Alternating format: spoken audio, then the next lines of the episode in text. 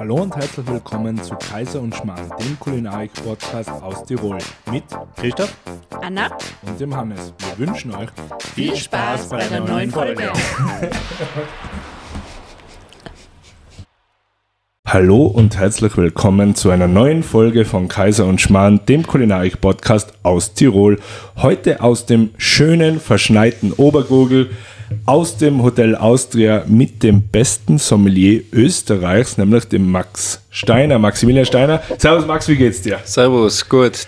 Danke für die Einladung. Ja, danke, sag mir, dass wir da sein dürfen, bei dir im wunderschönen Weinkeller. Also ich habe noch nie in einem besseren Ambiente aufgenommen wie da, muss ich gleich vorweg sagen.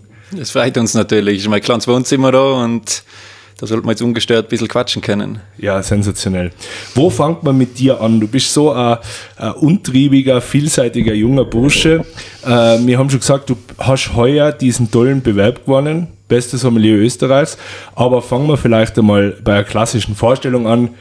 Wer bist du, was machst du, woher kommst du und was sind so deine, deine Leidenschaften, sagen wir mal so? Ja, also ist immer die Frage, wo fängt man an und wo hört man auf. Aber, genau. aber ich bin der Maximilian Steiner, bin 26 Jahre alt, bin beruflich tätig da im elterlichen Betrieb im Gourmet- und Weinhotel Austria in Obergurgel und bin dort zuständig für die ganze Wein- und Getränkewelt und äh, auch abends als Sommelier am Gast natürlich für die Gäste stehe ich zur Verfügung.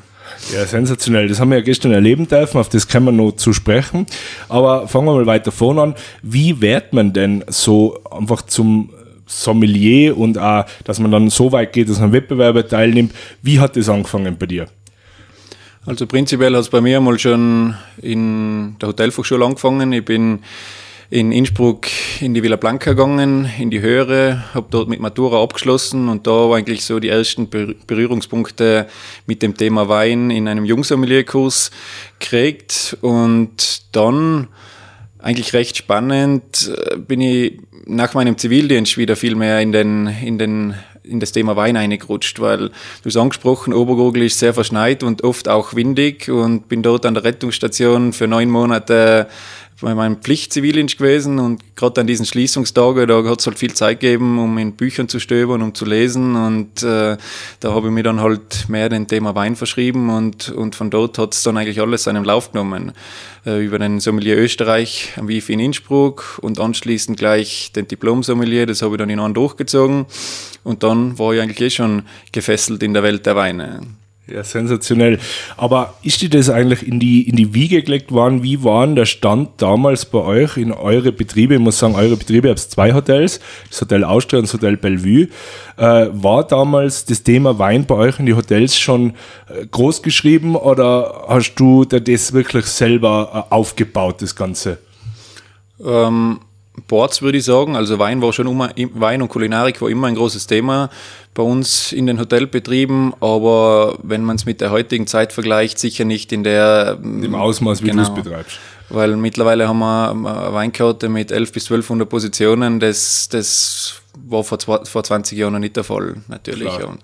Aber ich glaube, ich würde sagen, es ist einfach gesund gewachsen, weil, weil die Weinkarte, die die entsteht ja auch nicht von einem auf das andere Jahr und vor allem auch nicht die Jahrgangstiefe und deswegen, glaube ich, war es einfach ein Prozess über die letzten 10, 15 Jahre. Mhm.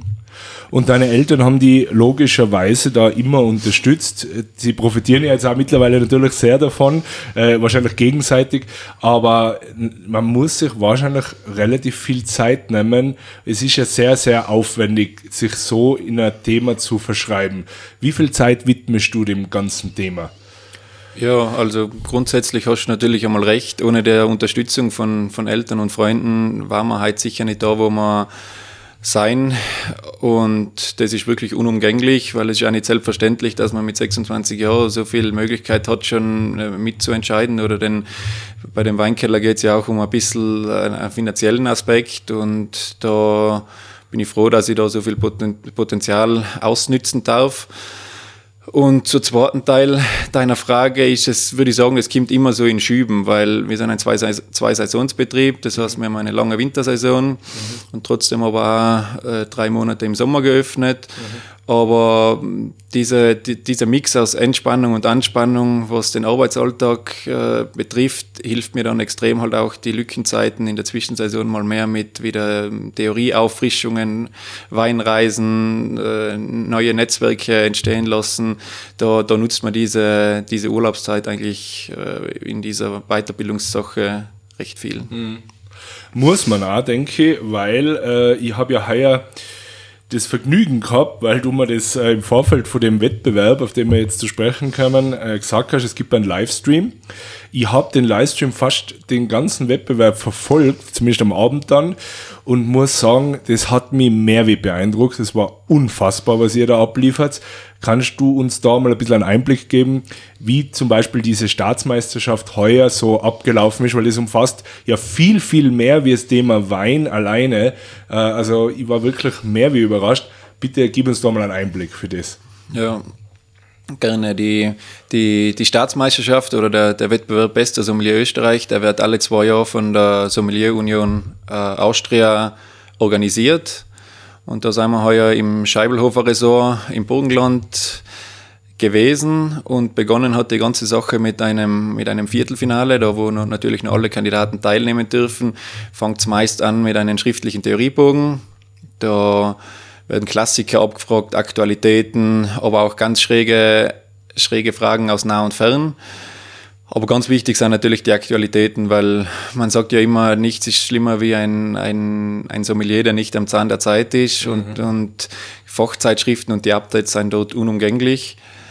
Und anschließend ist es weitergegangen mit einem Tasting da mit, einem schriftlichen Tasting zweier Weine, einen Rotwein in der Full Description sozusagen, von, von Auge, Nase und Gaumen bis hin zur Conclusion, äh, schriftlich unter Zeitdruck niederzuschreiben und dann einen Weißwein äh, im, im Schnellfeuern sozusagen nur zu identifizieren und auch hinzuschreiben. Das war mal das Weintasting, aber wie du schon richtig gesagt hast, sind auch Bier, Spiritosen, Tee und Kaffee, alle Getränke der Welt äh, fallen in das Tätigkeitenfeld des Sommeliers auch. Und da haben wir dann noch drei Spiritosen oder drei Getränke zum Identifizieren gehabt. Mhm. Das war mal so der erste Punkt. Das ist eigentlich noch am Vormittag, glaube ich, weil es geht den ganzen Tag, das ist genau. das nächste. Also um, umfassend, wahnsinnig äh, aufwendig macht. Den ganzen Tag muss man konzentriert bleiben. Ähm, wie geht's weiter?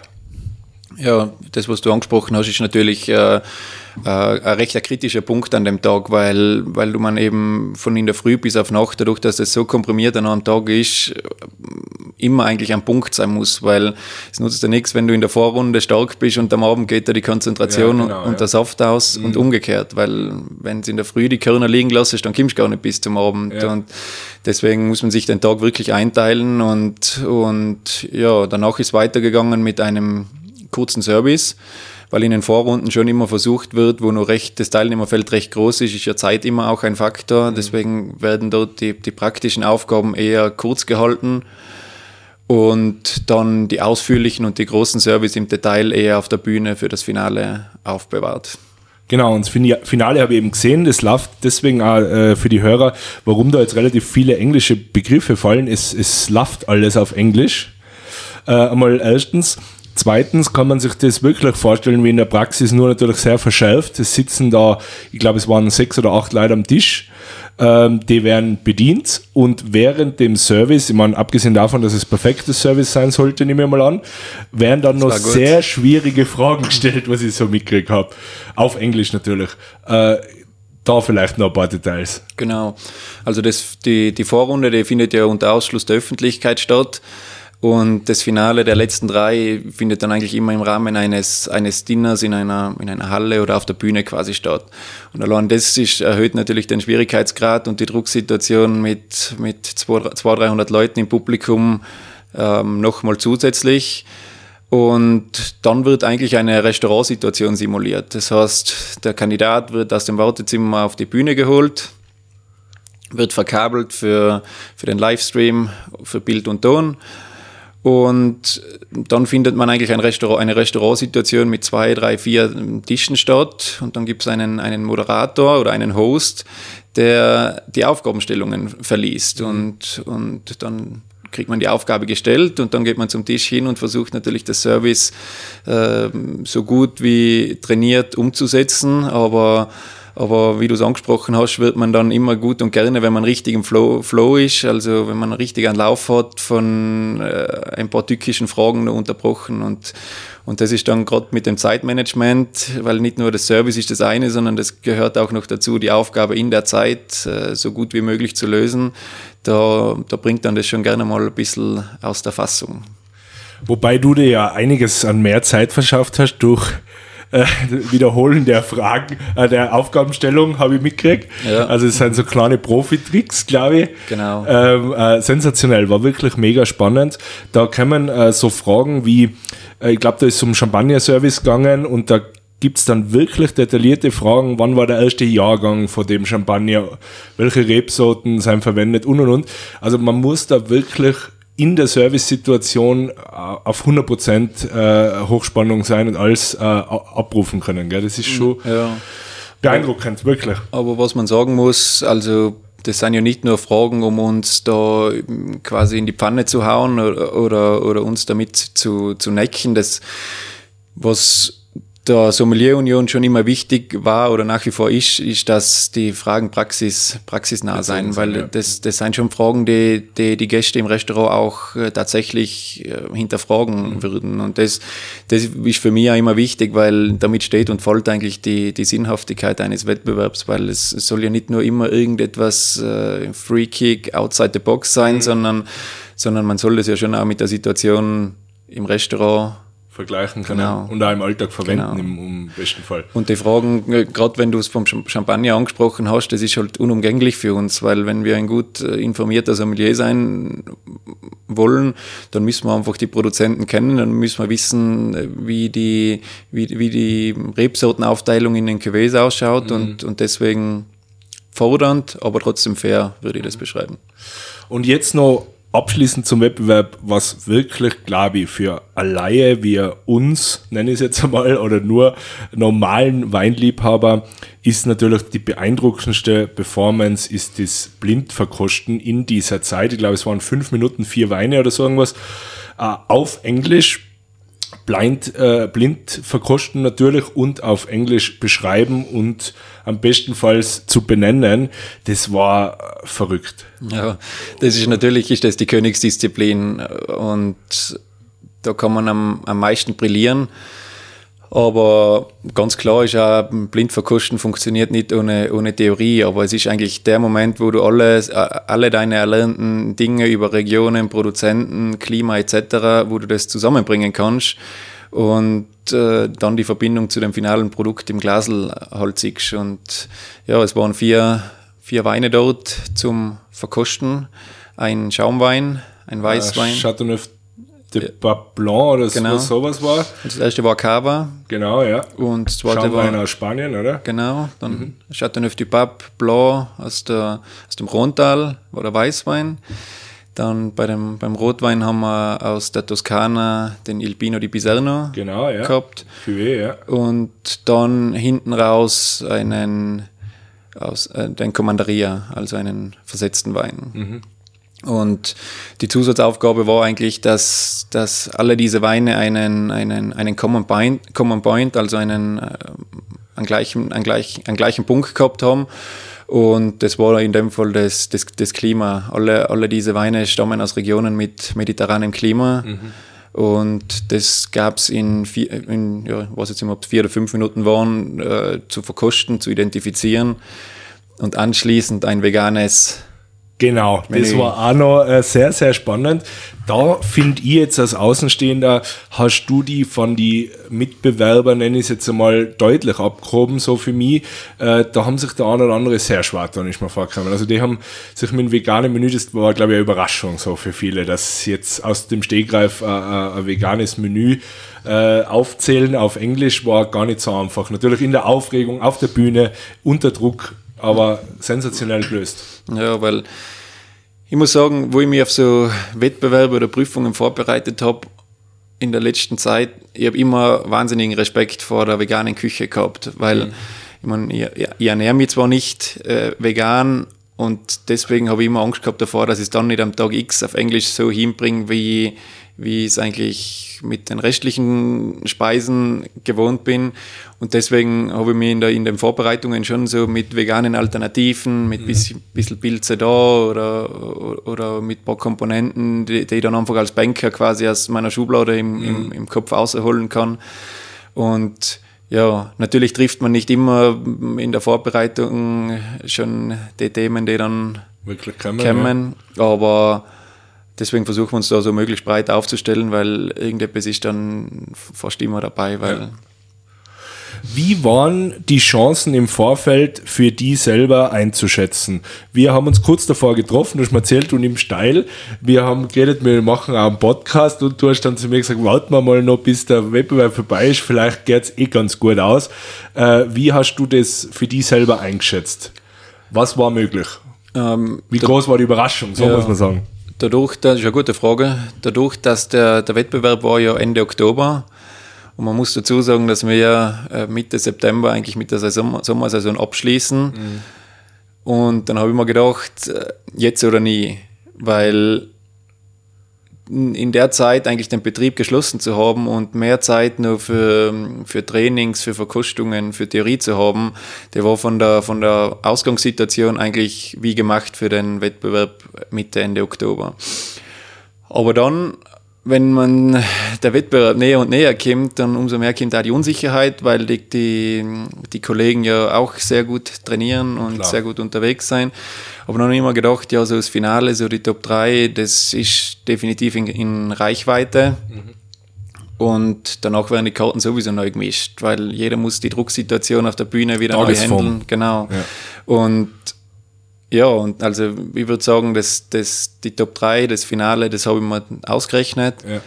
Aber wie gesagt, danach, danach war das Feld wieder neu eröffnet, die Karten sind neu gemischt.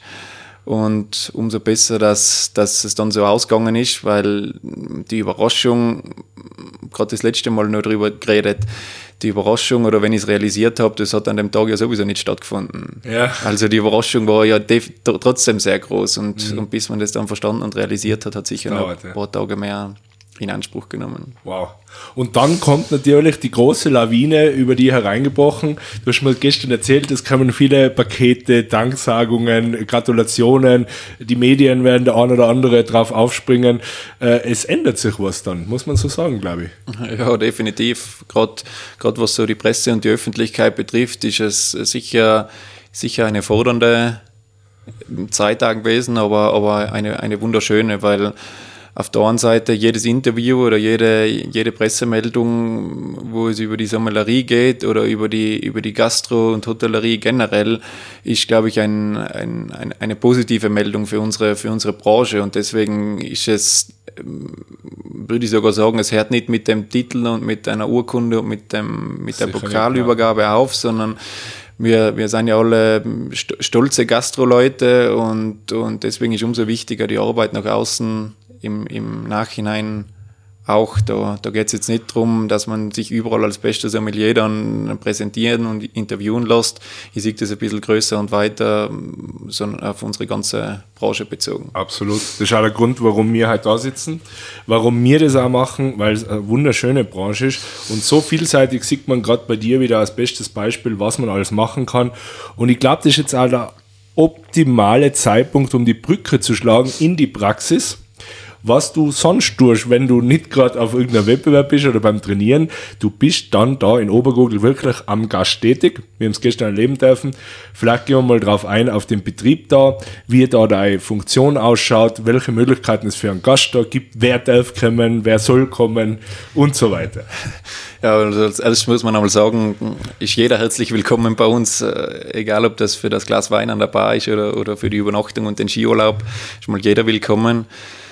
Ähm, zum Betrieb als solchen kann man sich das so vorstellen für alle Zuhörerinnen und Zuhörer, dass es äh, zwei Hotels sind. Mhm. Das ist einmal unser Elternhaus, wo wir jetzt im Weinkeller sitzen, das Gourmet und Weinhotel Austria, wo wir mehr so die Kulinarik bespielen, wo auch der Weinkeller ist, wo wir, wo wir äh, auch Weinverkostungen machen und wo auch unsere drei Hauben Gourmet Austria Stuben situiert ist. Und ein interessanter hacke kurz ein, frisch äh, im neuen Gomio äh, das erste Mal dabei, obwohl es das Restaurant gibt es glaube ich schon eine Zeit, aber das erste Mal bewertet, sofort mit drei Hauben eingestiegen, sensationelle Leistung.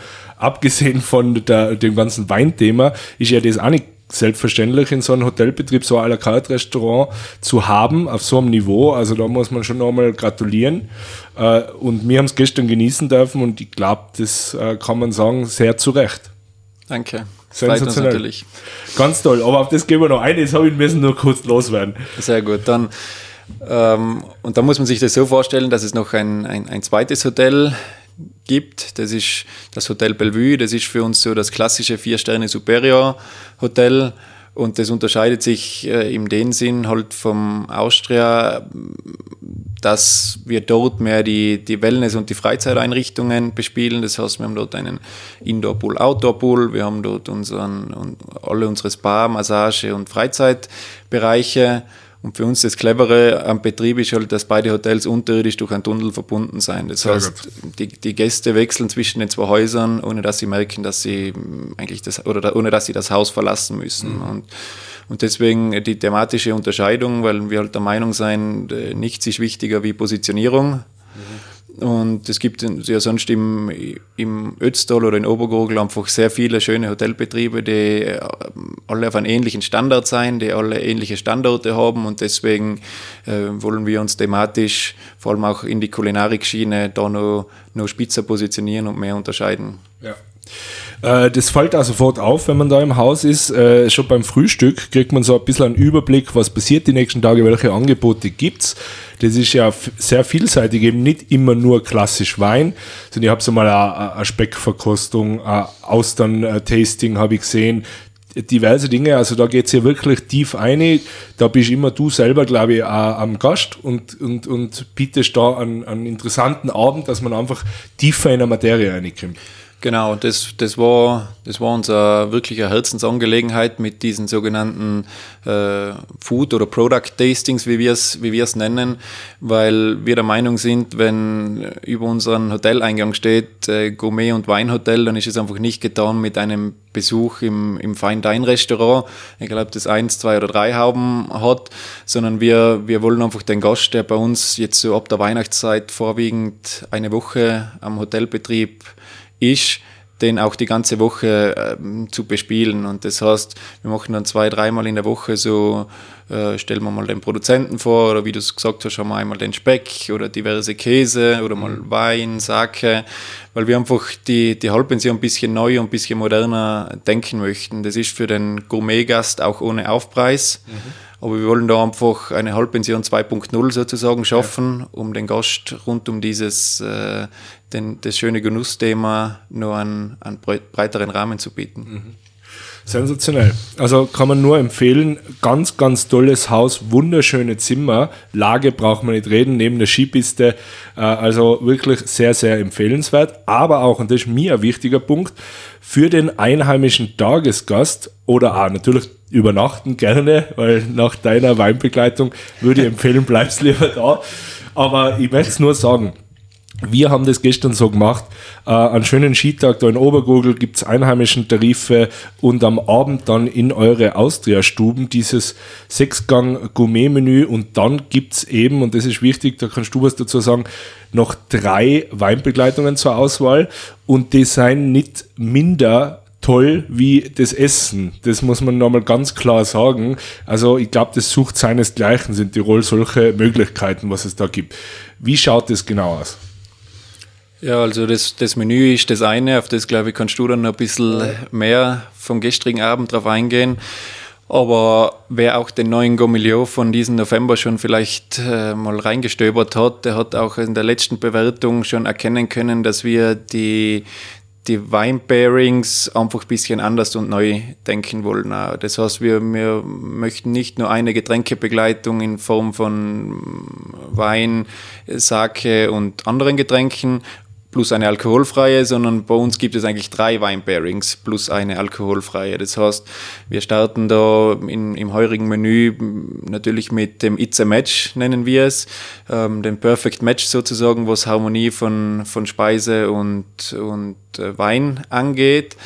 Und dann gibt es eben noch ähm, zwei weiterentwickelte, mm, wo es ein bisschen tiefer in, in den Jahrgängen geht, äh, bisschen namhaftere Produzenten vielleicht noch. Und das geht dann bis hin zu unserer hochwertigsten Weinbegleitung, wo es einfach wirklich dann der Wein schon für sich selbst spricht.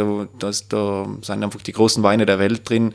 Klassiker trotzdem noch ergänzt mit vielleicht Geheimtipps, aber, aber was den Wein belang, anbelangt, anbelangt, sicher qualitativ die Speerspitze ist. Top-Liga, ja. Definitiv. Ähm, man muss sagen, eben aber schon die Basisweinbegleitung It's a Match, das ist wirklich ein Match. Also ich kann das nur äh, bestätigen. Ähm, es passt sensationell zusammen. Ihr habt euch da wirklich so eine schöne Harmonie gefunden. Ist jetzt so mein Eindruck zwischen dem Menü von eurer Küchenchefin, habe ich gestern leider nicht kennengelernt. Das ja. hat mich dann im Nachhinein noch ein bisschen gewurmt. Aber ganz ein feines Menü, super schön abgestimmt, äh, wirklich mit viel Sinn dahinter, habe auch viel überlegt und deine Weine in Kombination ganz, ganz ein tolles Erlebnis und das möchte ich jedem nahelegen. So ein Skitag mit sowas abschließen, eventuell auch gleich noch eine Nacht da bleiben, das ist wirklich sehr, sehr empfehlenswert. Also Gratulation einmal zu dem. Danke. Sehr schön, wirklich toll. Und gerade ich glaube, wie du es jetzt angesprochen hast und, oder wie ihr es gestern umgesetzt habt, ist ja wirklich für den, für den Einheimischen oder für den, der was in der Nähe ist, den Tiroler oder, oder es kann ja ein bisschen weiter her nur sein, äh, der, der perfekte Tag. Du hast die Ermäßigung angesprochen, was genau, die Liftkarte ja. betrifft für, für, für die Leute aus der Heimat. Und wenn man dann noch ein bisschen Wetterglück hat, kann man wirklich den Skitag da mit einem feinen Abendessen und dann mit oder ohne Übernachtung ist ja jeden äh, freigestellt, ja. äh, abschließen. Wirklich super. Ich weiß, die Hemmschwelle ist oft da. Es ist natürlich äh, ein Restaurant in ein Hotel integriert, mhm. aber ich glaube, gerade mit einem Gastgeber wie dir braucht man keine Hemmungen haben, einfach zu sagen, du, ich rufe dort an. Wir planen natürlich bisschen im Voraus. Es ist, glaube ich, immer Donnerstag, Freitag, Samstag möglich. Ja. Äh, das sollte man sicher ein bisschen im Voraus buchen, gerade jetzt in der Wintersaison sowieso. Die Plätze sind sehr, sehr begrenzt. Aber ich glaube, niemand braucht Hemmungen haben. Der Maxi ist ein Gastgeber, äh, wie man sich das gar nicht besser ausmalen kann wirklich super. Jetzt hast du mir schon so viel Rosen gestreut. Jetzt, Nein, ich kann nur die Wahrheit sagen. Messlatte natürlich ganz hoch. Die erfüllst du ganz locker. Ganz locker. Ihr, muss ich sagen, es ist immer ein Team. Genau. Jetzt haben wir sehr viel über dich gesprochen, aber du hast natürlich ein ganz tolles Team. Du machst das Service nicht alleine. Du machst die Weinbeleitung, du bist da natürlich der Host, glaube ich, nennt man es in eurer Fachsprache. Ja. aber du hast, bist unterstützt von einem ganz tollen Team und da, da muss man sagen, die machen das super, super gut. Genau, und das war uns nämlich auch immer wichtig, dass es keine One-Man-Show wird. Der Wein ist das eine und dass ich natürlich jetzt viel in der Öffentlichkeit bin, ist das andere, aber, aber dieses Menü oder diese Abende oder dieses Gastgeber sein, da hast du vollkommen recht, das kannst du nicht alleine mhm. umsetzen. Du kannst äh, ein Gesicht sein oder du kannst den Stempel ein bisschen da aufdrucken, aber da brauche ich natürlich vor allem im, im Service sowie in der Küche auch, auch von der Family organisatorisch äh, viele, viele Hände und Köpfe, die da unterstützend dabei sein. Ja. Sehr schön. Ähm, dann gibt es noch eine Besonderheit, dass dir ja, man merkt ja, dir ist ja zwischendurch immer wieder langweilig und dann kommen so Ideen wie ein eigener Wein. Ähm, ist ja so, in, in Hotels gibt es ja sehr oft so werden die eigenen Wein genannt oder Hauswein. Das heißt, da wird meistens von einem Winzer ein Wein, der schon da ist, genommen, ein schönes Etikett gestaltet fürs Hotel und es wird da draufgeklebt. Ich glaube, mit dem würdest du dir jetzt nicht ganz zufrieden geben. Na, also nicht nur, weil wir besser oder anders sein wollen, aber, aber das finde ich einfach zu austauschbar und das finde das verfälscht einfach das große Ganze ein bisschen, weil, weil wenn der Winzer die, den, den Wein unter seiner Etikette schon verkauft, dann ist einfach, finde ich es einfach schwierig, wenn wir dann ein, ein Hotelpickerle jetzt einfach gesagt, oder mhm. ein, ein neues Label drüber picken und sagen, das ist unser Hauswein. Mhm. Und deswegen, das haben wir ja vor, vor 25 Jahren einmal gehabt mit einem Weingut Steiner in Bodersdorf. Ja, ja, passt natürlich. Genau, da haben dann die Gäste immer gefragt, ob, ob wir jetzt noch ein Weingut, mhm. wir ein Weingut auch noch haben, aber das ist, war nur eine Namensgleichheit, die man damals gesucht hat. Und das war mal die Ausgangssituation, aber in den letzten Jahren war uns das dann, wenn sich der Betrieb so weintechnisch und kulinarisch weiterentwickelt hat, was mir als jungen Wilden da vielleicht einfach ähm, zu wenig und habe da halt dann mal gedacht, ja, nach, nach 15, 20 Jahren können wir mal wieder was Neues machen. Und, und daraus ist dann etwas entstanden, was in der Aufmachung sicher einzigartig ist. Mhm. Haben wir gestern gelernt. Genau. Liegt äh, an mehrere Faktoren, aber hauptsächlich einmal äh, die Optik. Die genau. Etikette selber ist sehr, sehr besonders. Äh, ein lokaler Künstler und du haben sich da zusammengetan äh, und haben diesen schönen Wein, Amax ist der Name, kreiert. Äh, erzähl mal. Ja, also prinzipiell ist, glaube ich, der Name jetzt einmal das Wichtigste, dass wir wissen, von was wir reden. Genau. Die, die Linie oder dieses, dieses, die Produkte nennen sich Amax weil wir trotzdem einen Bezug zur Familie und zu uns Jungen in, in der nächsten Generation da am Betrieb ziehen wollten. Und so ist der Name entstanden, A für meine Schwester Anna. Mhm. Und die drei Buchstaben danach, glaube ich, sind selbsterklärend für meinen Namen. Und da wollten wir einfach den Gast, der uns schon kennt oder der ein Gesicht zu uns hat, einen, einen Berührungspunkt wieder mit uns geben. Aber trotzdem für, dem, für die Leute, die uns nicht kennen oder wenn das jemand in, in Hamburg dann trinkt, äh, aus einer Winothek kauft beispielsweise, dass es ein eigenständiger Name und eine eigenständige Marke ist, weil nicht jeder kann das immer gleich mit dem Hotel oder mit, mit unserem Betrieb da verbinden. Verbindung bringen, klar. Deswegen haben wir das jetzt ein bisschen ausgegliedert. Und da darunter verbergen sich sechs Weine. Ja. Das heißt zwei weiße, zwei rote und zwei Rosés natürlich auch. Und die werden äh, von drei Winzern in, in Partnerschaft mit mir selektiert, vinifiziert und äh, dann von denen natürlich auf die Flasche gebracht. Mhm. Das heißt aber, den, den Wein gibt es in dieser Form überhaupt nicht, außer als Amax. Genau so ist es. Ja. Du hast vorgegeben, du hast selber mit die Winzer probiert, küvettiert, wie auch immer.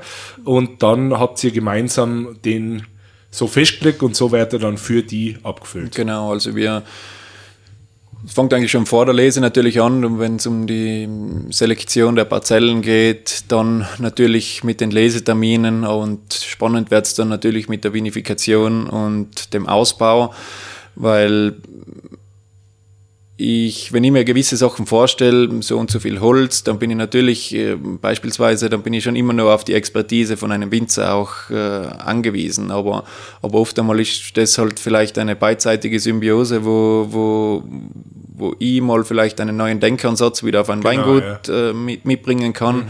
Aber mir natürlich auch auf die jahrzehntelange Vorarbeit von einem Winzer, was Erfahrung oder was was so die Historie eines Weingartens betrifft, äh, verlassen kann oder ja. darf.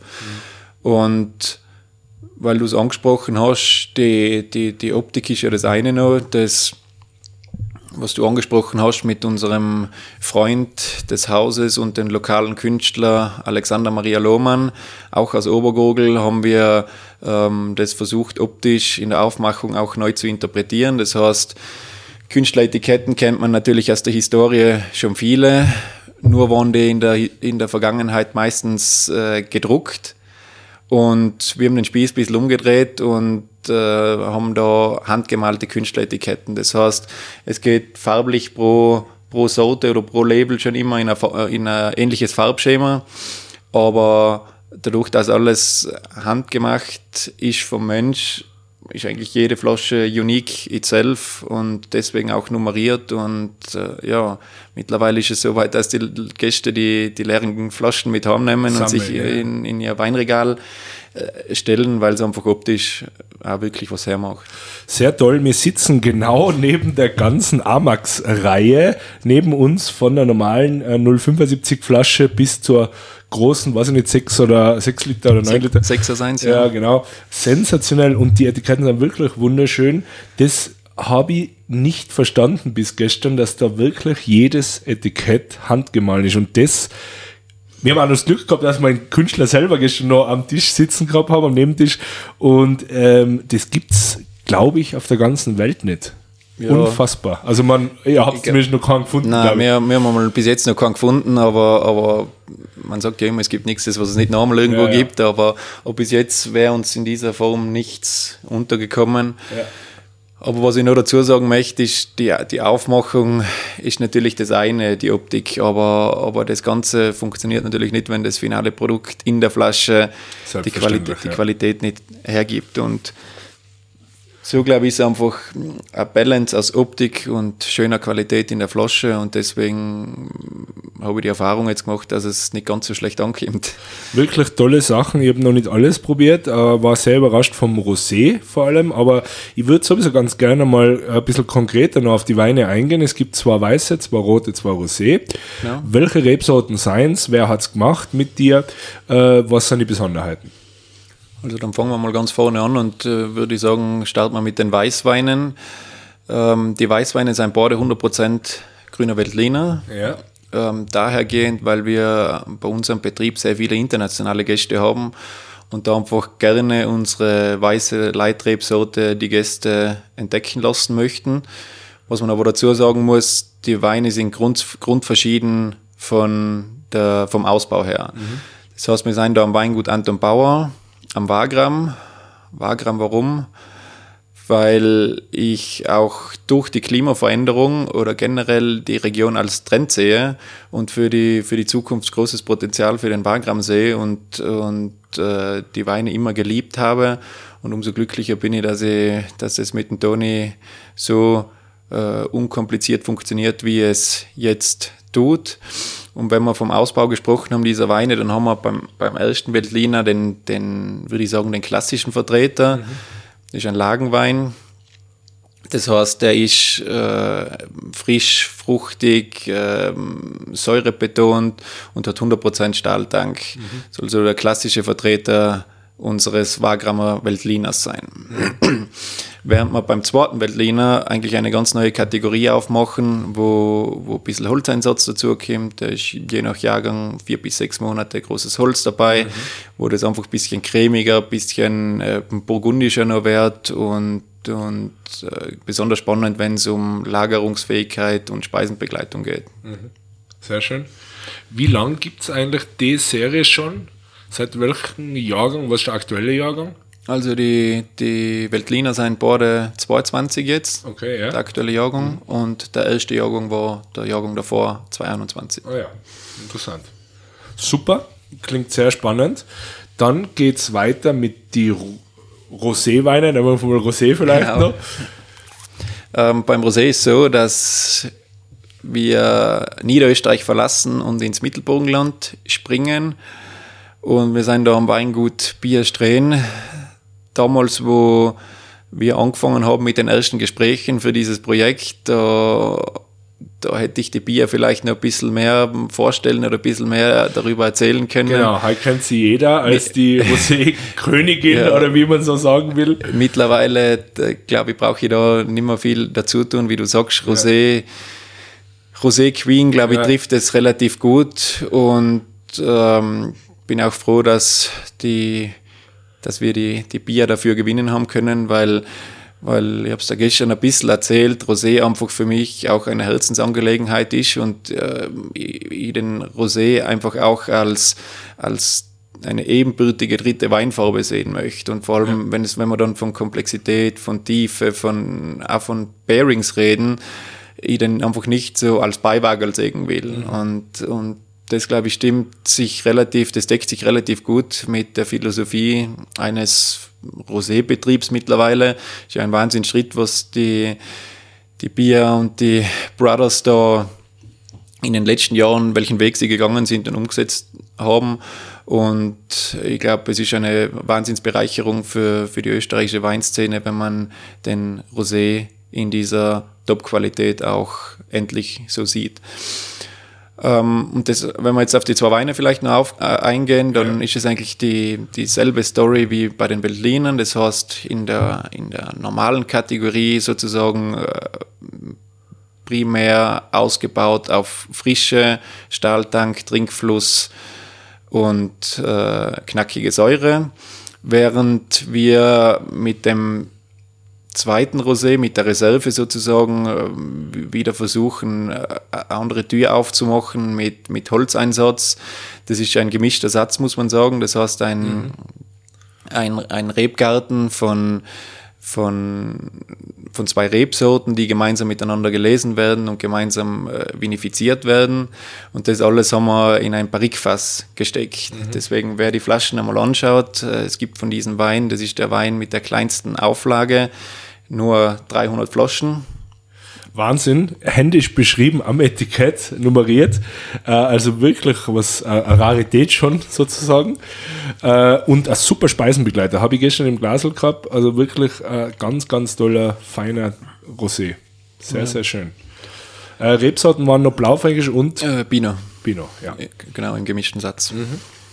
Sehr gut zu den Rosés noch was zu sagen, sonst äh, geben wir äh, unbedingt ein paar probieren. weiter. Unbedingt probiert ist sowieso. Äh, wirklich kann ich auch nur sagen, ich bin ja nicht der große Rosé-Trinker und der Max hat mich gestern relativ schnell überzeugt gehabt, muss man wirklich sagen. Sehr, sehr gut. Toll. Ähm, ja, ich glaube, nur ein paar Schritte weiter in derselben Ortschaft äh, kommt der Rotwein her. Genau. Das macht es natürlich logistisch auch, auch, praktisch. Das heißt, wir bleiben in Mittelburgenland. Wir sind im Deutschkreuz, in Deutschkreuz nur einen Steinwurf von, vom Weingut Bier Strehen entfernt und äh, springen in das Weingut Albert Gesellmann hinein. Ich glaube, ich einer, einer der großen Rotweinwinzer, nicht nur Mittelburgenland, sondern in ganz Österreich und Europa mittlerweile. Absolute Legende. Ja, das, das, das, kann man, das kann man laut sagen. Und dort vinifizieren wir die zwei Rotweine. Ja. Und der Albert war eigentlich auch von der ersten, von der ersten, von den ersten Gesprächen immer dabei, weil wir hat ja eine sehr starke Verbindung ins Hinterrötztal via Sölden und Obergurgel und, und da waren die Gespräche wirklich immer sehr einfache und praxisbezogene. Und das macht es natürlich ähm, für mich als Vater dieses Kindes sozusagen ähm, umso, umso leichter in der Umsetzung, ja. weil, weil das passt einfach schon die persönliche Basis untereinander. Mhm. Und wenn, weil ich verstehe das natürlich auch, dass wenn da ein junger, ein junger wilder Sommelier kommt und ja, sagt, wir müssen das und das machen, dann kann die Tür ja auch gerne und gut schon mal wieder zu sein, bevor es eigentlich richtig losgeht. Unter Umständen ja, vor allem da waren ja die Titel noch nicht so ja. viel vorhanden wie heute. Heute geht es wahrscheinlich ein bisschen leichter, aber ich, ich kann mir das gut vorstellen. Ja. ja umso, umso mehr freut es mich, dass damals die Tür auch, noch, auch schon aufgegangen ja, super, ist, wo, super. Wo, wo ich quasi noch keinen Titel hatte. Ähm, vielleicht aber spannender noch, wenn wir über die Weine ein bisschen reden. Absolut. Also sind beide Weine sind Cuvées. Mhm natürlich aus dem Mittelburgenland. Ähm, wie, wie, wir das jetzt angesprochen haben, schon beim Veltliner, suchen wir auch den Bezug zur Heimat in dem ersten Blend. Das heißt, wir nennen das eine, eine Hommage an die, an die Heimat und da gibt es ja drei autochtone äh, österreichische Rebsorten, die wunderschöne Weine in Kombination auch ergeben. Und wir haben uns da eine als Leitrebsorte rausgepickt, die den Löwenanteil in, der Blend, in dem Blend spielt und das ist der St. Laurent. Mhm. Für mich eine extrem schöne, schöne Rebsorte mit der, mit der markanten Weichselfrucht und trotzdem das Burgundische und das Ganze wird unterstützt von, von den Tanninen und der Kraft von Blaufränkisch, Nanona nicht, mhm. Mittelburgenland. Braucht man unbedingt. Äh, ist Blaufränkisch Land vor ja. meiner Zeit schon gewesen mhm. und unterstützt wird es nur durch einen kleinen Teil, Zweigelt, Zweigelt auch. Mhm. So viel zu dem Cuvée aus der Heimat. Mhm. In der Reservekategorie ist eigentlich genau das Umgekehrte, wird der Spieß umgedreht und wir machen dort äh, Cabernet Merlot Syrah. Ah, ja. Das heißt, es sind alles Rebsorten, die ihren Ursprung in Frankreich haben, mhm. aber nicht weniger gut auf den, auf den lehmigen Böden äh, im Mittelburgenland gedeihen zu wissen. Absolut, gibt ja langjährige Beispiele, ob es Bellarex ist und Co., eben gerade vom Albert, glaube ich, der hat sich da sehr, sehr oft schon bewiesen, dass das sehr, sehr gut funktioniert. Ja.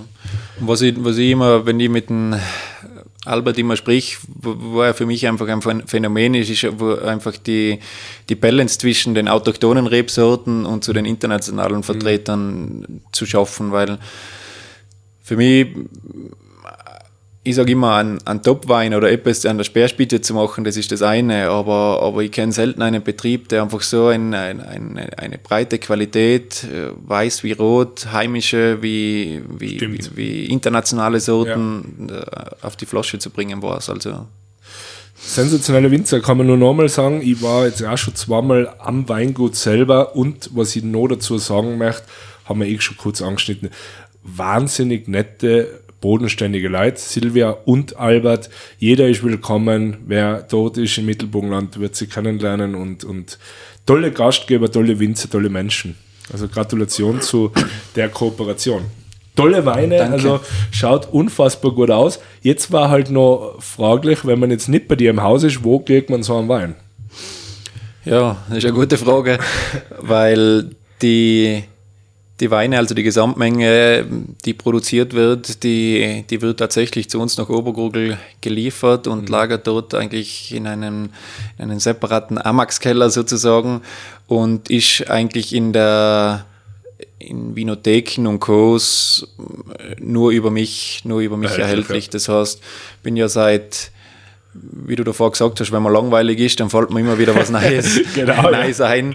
Ähm, bin seit, seit Ende März auch selbstständig tätig mit dieser gesamten Sache, weil es einfach eine Nachfrage gegeben hat von anderen Hotelbetrieben, Restaurants, Winotheken.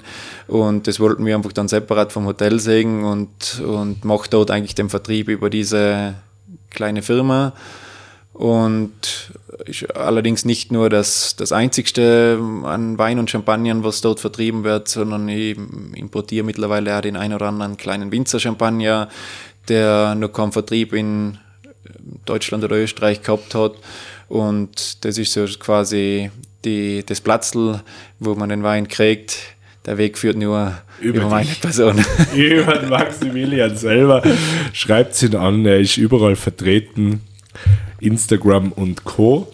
Äh, wer neugierig geworden ist, ist sicher auch ein tolles Geschenk, so ein Amax, weil wir ja jetzt gehört haben, jede Flasche ein Unikat, handgemalte Etiketten und ein tolles Produkt in der Flasche natürlich, tolle, tolle Weine. Ja, Max, jetzt haben wir viel angeschnitten. Wo geht die Reise für die noch hin? Du bist ein junger Bursch, du hast so viele äh, Interessen und so viele Standbeine. Wie geht's weiter? Was sind deine Ziele? Oh, das ist eine schwere Frage, wenn man nicht einmal weiß, was morgen ist. Nein, aber es, natürlich gibt es Ziele und äh, Pläne. Wer mich ein bisschen kennt oder mich verfolgt hat, der weiß, dass ich in den letzten zwei Jahren drei von vier Prüfungen zum Master Sommelier bereits abgeschlossen habe. Code wow. of Master Sommelier in, äh, in, in, in London und da bin ich aktuell auf der Warteliste für die Diplomaprüfung, für, für die vierte Prüfung sozusagen. Und die findet ja einmal jährlich im Oktober auch statt. Mhm. Und da warte ich jetzt quasi auf die Einladung und, und bin aber guter Dinge, dass die im Jänner oder Februar in meinem Postfach landen wird. Sensationell. Das wäre natürlich nochmal noch einmal der nächste Schritt. Ich glaube, so viele gibt es nicht weltweit. Ja. Master Sommeliers wird es geben, was weiß ich, 120, 130. Nein, 150? Sind, sind ein bisschen mehr, sind 260, okay, 270. Ja, gut, da hat Raben viel getan. Bin ja. auch nicht mehr ganz up to date. Aber wenn man sagt weltweit, dann ist das doch eine sehr kleine Zahl. Ja, man muss einfach sagen, den, den Code of Master Sommeliers gibt es seit 1969. Mhm. Und das ist ja auch nicht erst seit gestern. Und, und in, dieser, in dieser Zeit, reden wir ja vor 50 Jahren, wo, wo, wo das nur diese geringe Anzahl an Personen positiv ablegen ja. können hat. Dann glaube ich, äh, ist das Indikator genug, um zu verstehen, wie schwierig dieser Titel zu erreichen ist. Aber alles Gute dafür. Danke. Bin überzeugt, dass das machbar ist für die. Ganz, ja, ganz sicher. Werden wir anstrengen. Ja. Soll es soweit sein, dann, äh, dann werden wir uns wieder mal zusammen. Ja, unbedingt. um, unbedingt. Äh, Max, wo niemand drum kommt in unserem Podcast, sind seine persönlichen Top 3s.